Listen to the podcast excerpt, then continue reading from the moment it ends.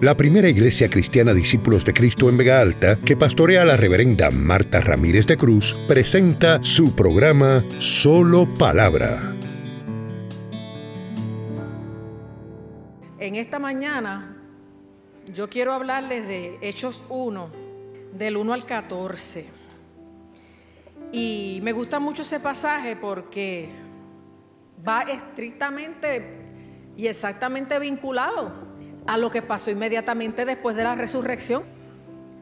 ¿Qué dice la Biblia que ocurrió después de la resurrección? Si usted lee los evangelios, descubre que Jesús se apareció primero a las mujeres, después a los discípulos y unas cuantas cosas, ¿verdad?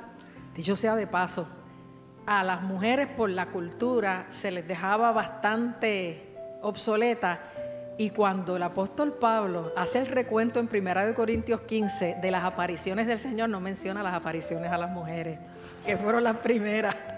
La cosa es que, aunque los evangelios hablan de esas diferentes primeras apariciones, nos deja la cosa ahí.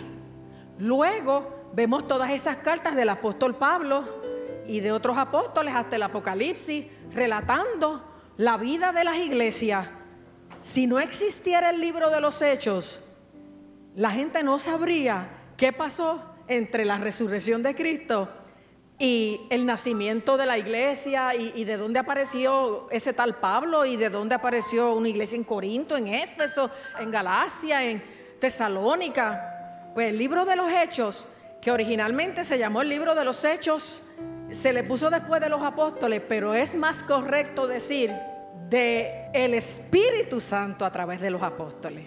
Realmente ese libro es el libro de los hechos del Espíritu Santo a través de los apóstoles.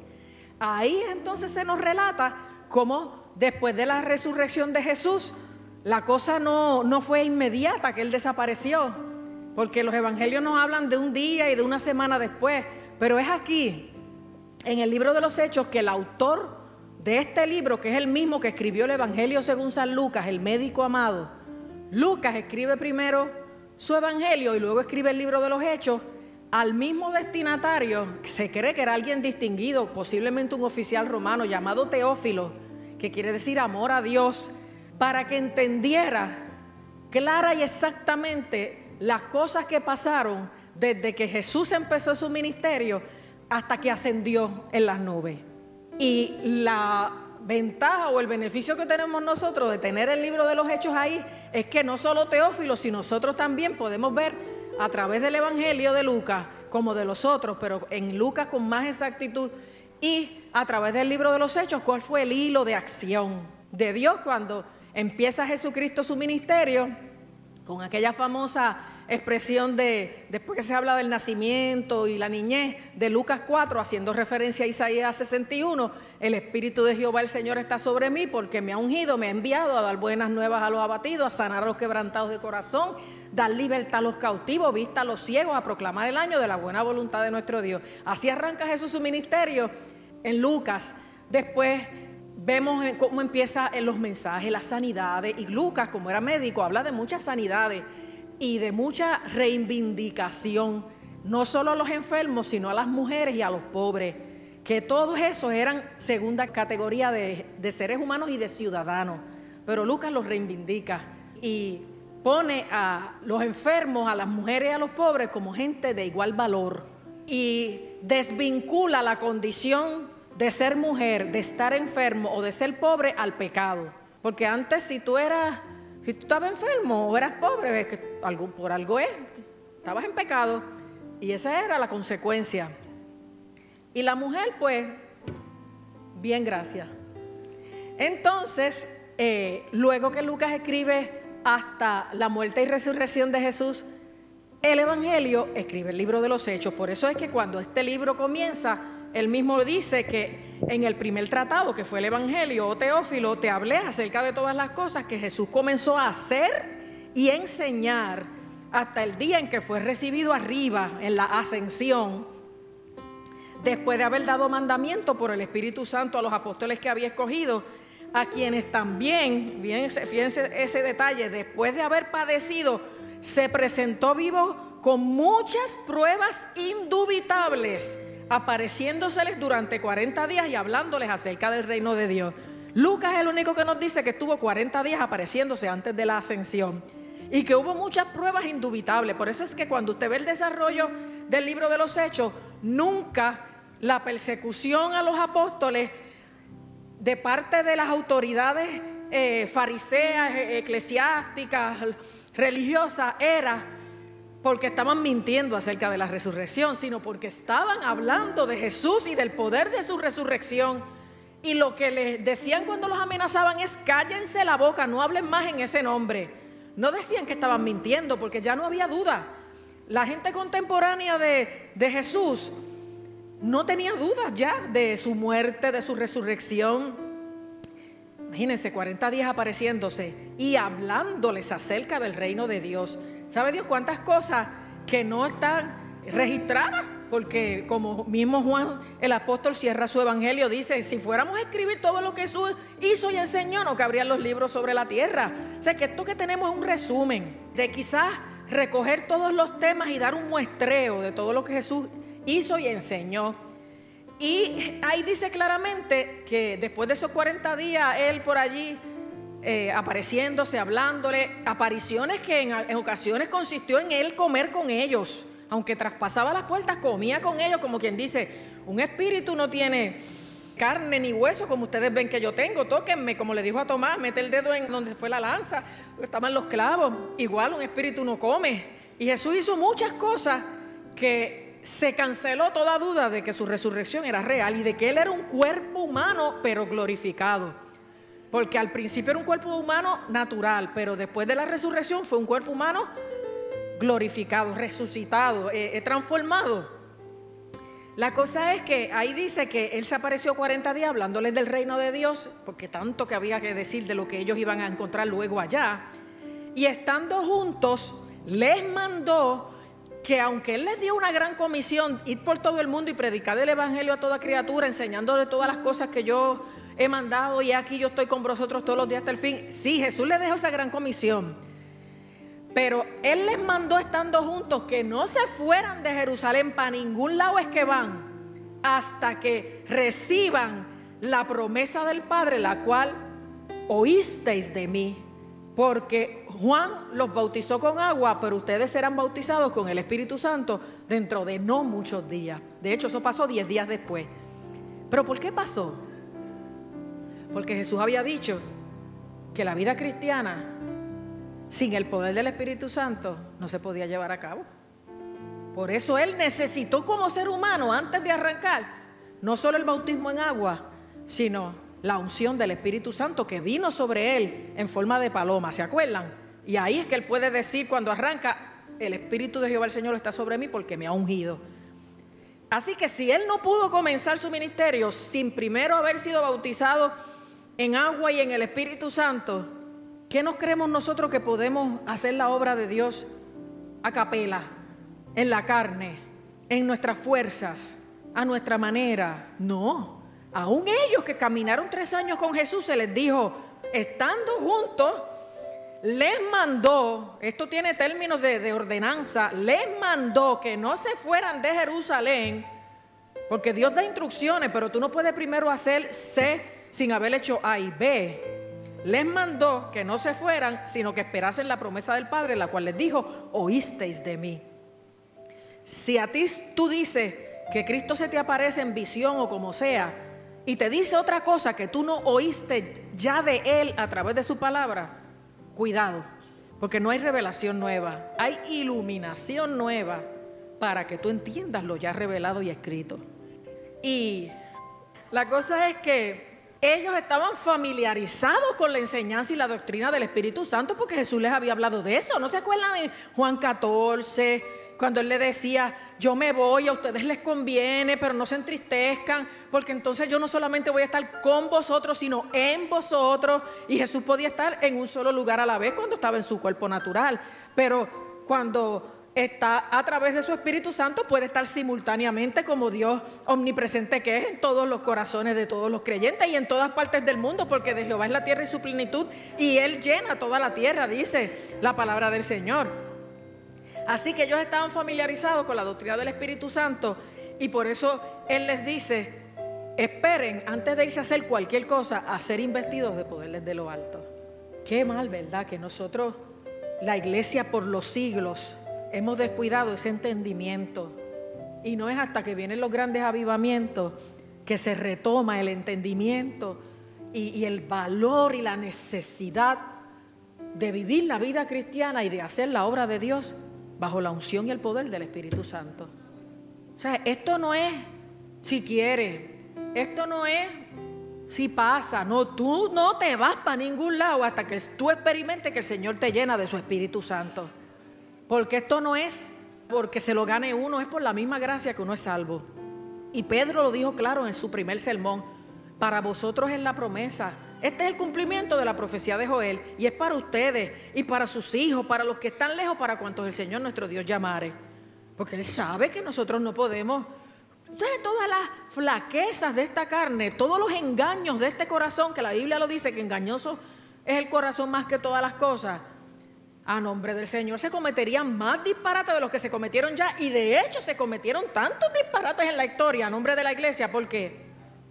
Porque se trató de depender solo del conocimiento, de la información y no de la llenura, de la unción, del poder del Espíritu Santo.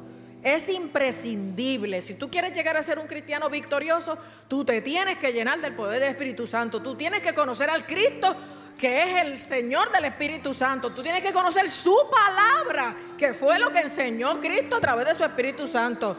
¿Cómo tú piensas tener victoria si no te disipulas por la palabra, si no te unes a la familia cristiana, si andas por ahí eh, eh, solo, enajenado del cuerpo de Cristo, que es la iglesia, de la palabra, que es la que te forma y te transforma, y del poder del Espíritu Santo, que es el que te ayuda a vencer?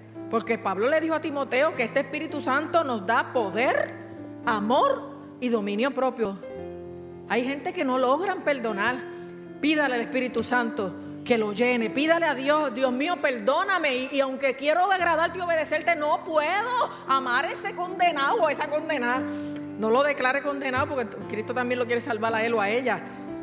Señor, lléname del Espíritu Santo, que es un espíritu de poder, de amor y de dominio propio para que yo pueda vencer amar y controlarme. Porque el peor enemigo que nosotros tenemos somos nosotros mismos. No es el diablo, no es la mujer, no es el marido, no es el hijo, nosotros mismos.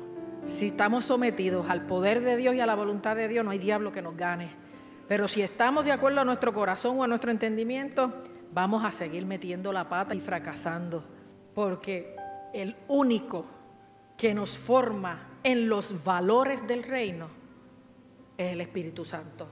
De hecho, yo les predicaba que Dios a través del profeta Zacarías, llegando el pueblo del exilio otra vez a Jerusalén, Dios les dice a través de Zacarías, oye, vuélvanse de verdad Dios, porque volvieron a Jerusalén, pero vuélvanse de verdad Dios, porque hay gente que vuelve a la casa de Dios o vuelve a la familia cristiana, pero no vuelve a Dios en su corazón.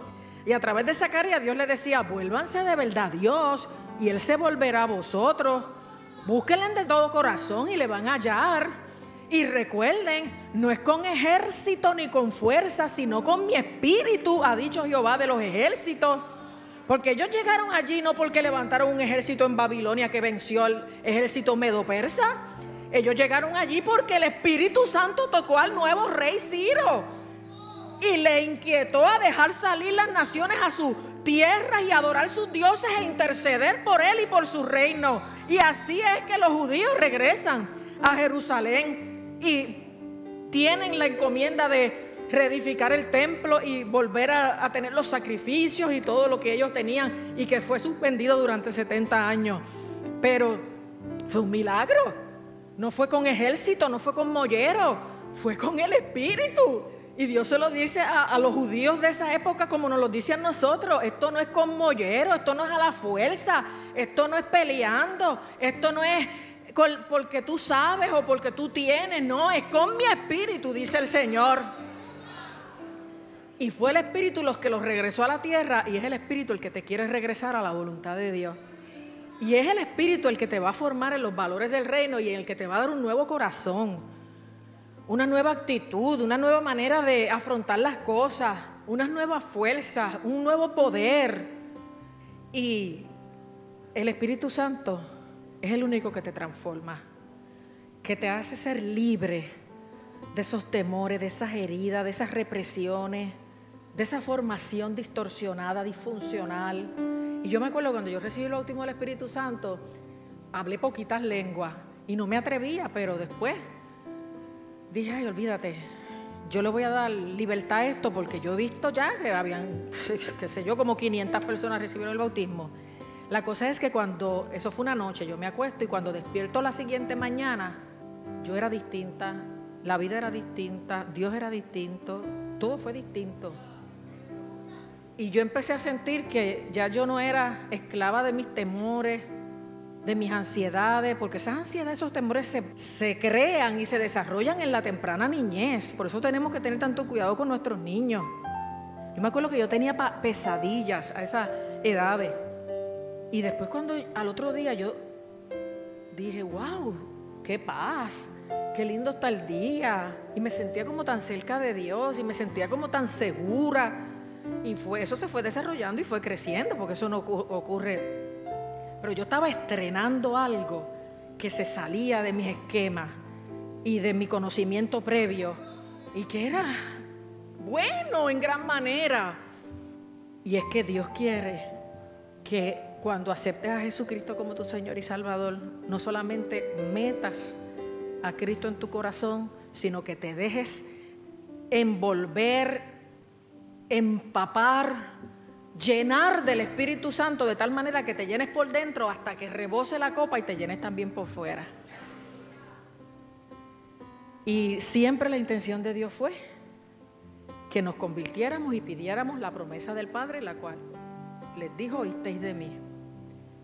Y ellos, gracias a Dios, obedecieron. Y dice que estando reunidos, antes de que el Señor se fuera, le dijeron, Señor, tú restaurarás el reino a Israel en este tiempo. Porque acuérdense que ellos vinculaban al Mesías con la restauración de la nación, libre del imperio. Y Jesús le pudo haber contestado sí y no, porque es una pregunta compuesta, Señor, ¿restaurarás el reino a Israel? Hasta ahí es sí. En este tiempo, esa parte es no. Porque Jesús nunca negó que iba a establecer su reino en la tierra, pero eso viene en el milenio pero no era en ese tiempo cuando ellos creían. Porque muchas cosas que tú quieres y van a venir, van a venir cuando tú permitas que primero se dé en la esfera de lo espiritual para que después lo veas en la esfera de lo material. Muchas cosas que Dios tiene para ti no vienen porque tú no permites que primero eh, el reino de Dios, la bendición, la consagración, tus decisiones, todo lo que Dios quiere empiece en tu corazón para que entonces Él pueda afuera hacer lo demás. Señor, restaurarás el reino de Israel en este tiempo. ¿Y qué le contestó Jesús? No os toca a vosotros saber los tiempos y las sazones, las ocasiones que el Padre puso en su sola potestad. Eso es malcriado, eso es, eso no es problema de ustedes no os toca a vosotros. Eso lo, puso el Padre en su sola potestad. Hay cosas que están solo en la potestad de Dios, como cuando viene Cristo, que ni aun los ángeles, dice la palabra, lo sabe. Hay cosas que están en la sola potestad de Dios, tenga calma. Si no le toca, no espeluce el gato, porque no lo va a descubrir. No os toca a vosotros saber los tiempos y las sazones que el Padre puso en su sola potestad. Pero les tengo algo mejor, algo mejor que información es poder. Pero recibiréis poder cuando haya venido sobre vosotros el Espíritu Santo y me seréis testigos aquí en Jerusalén, en toda Judea, en Samaria y hasta lo último de la tierra. Así que el Señor les estaba diciendo, ustedes quieren información, pero lo que necesitan es poder. Ustedes se están preocupando por el reino terrenal. Y el Señor te está diciendo, mira, en vez de preocuparte por el reino terrenal, Preocúpate por el reino celestial. Llénate de mi poder y aunque no tengas la información que quieres, deja que el Señor tome control de ti y te haga una persona que decida desde el reino de los cielos que luego el poder terrenal entre bajo el control de el rey de reyes y el señor de señores. 40 días hablándoles del reino de Dios y a la primera oportunidad le preguntan por el reino de Israel. ¿Pueden darse cuenta? No les toca porque no nos tocan muchas cosas, ni, ni saberlas ni hacerlas. Pero nos toca el poder de Dios. Nos toca el amor de Dios. Nos toca ser sus colaboradores, nos toca ser sus testigos, nos toca dejarle conocer en donde estamos, en la comunidad completa a la que pertenece, a la provincia que pertenece, a la provincia vecina que es Samaria y hasta lo último de la tierra. Dios nos quiere llevando un testimonio hasta lo más lejos que tú lo puedas llevar, pero empieza por el que está al lado tuyo.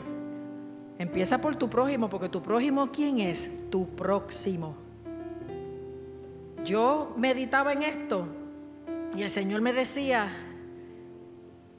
ellos tienen que aprender que uno es testigo de lo que ha visto y oído. Como dijo Juan, que acuerdan que yo les dije en primera de Juan decía, lo que hemos visto y oído, y lo que hemos palpado tocante al verbo de vida, lo que hemos visto y oído, eso os anunciamos y nuestra comunión verdaderamente es con el Padre y con su Hijo Jesucristo. Ellos hablaban y eran testigos de lo que vieron, de lo que oyeron, de lo que palparon. Ven acá y de qué tú vas a dar testimonio si no te dejas llenar del poder de Dios y no dejas que el Espíritu Santo tome control de ti. ¿Qué vas a testificar si no tienes poder? O si el poder de Dios no respalda tus palabras, como dice, dice al final de Marcos, que el Señor confirmaba la palabra con las señales que le seguían. ¿Qué te sigue a ti? ¿De qué tú eres testigo? ¿De un sermón que se predicó y que pasaste al frente? Maravilloso, pero ¿y, y después qué? ¿Buscaste el rostro de Dios? ¿Pediste ser lleno del poder del Espíritu? Ocurrieron en ti cosas. Es como cuando yo testifico.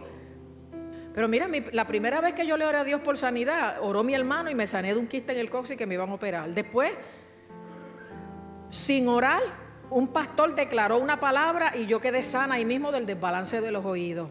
En mi embarazo que me iba a quedar diabética, oré y el Señor me sanó. De mi disco herniado grave L4, L5, aquí oraron y por un año se estuvo orando y el Señor me sanó contra todo pronóstico médico. La gente que yo le he ministrado, que he visto que se han salvado, se han sanado, las liberaciones que yo he ministrado. Yo me acuerdo en el ayudamiento, tantas liberaciones que no me olvido de cuando fuimos una vez a la iglesia de Villa Marisol, cuando en aquel entonces Edwin Marrero era el pastor y pedimos que pasaran los que querían el bautismo y yo empecé a orar y la gente empezó a recibirlo y, y yo estaba embarazada de Yari. Me acuerdo yo con el uniforme de la tamburina, pero con batita de maternidad. Y cuando yo veo orar por aquel hombre, se me trinca y se puso como crujiendo los dientes y bien malo.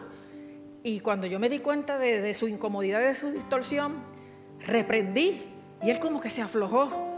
Y, empezó a alabar a Dios y ahí recibió el bautismo del Espíritu Santo, aleluya. Pero yo después decía, Dios mío, yo encinta y yo haciendo estas cosas, porque todo, ¿sabes? El bebé capta todo lo que uno está haciendo. Y yo puedo ser testigo de cómo Dios me llamó, cómo Dios me usó, cómo Dios me bendijo, cómo Dios tuvo misericordia de mí, cómo Dios me abrió puertas, cómo Dios me trajo aquí, cómo Dios esto, aquello, lo otro, lo otro, cómo me ha enseñado a través de pruebas, cómo me ha dicho, espera en mí que lo que yo te prometí lo vas a ver, aunque todo lo que se vea sea contrario.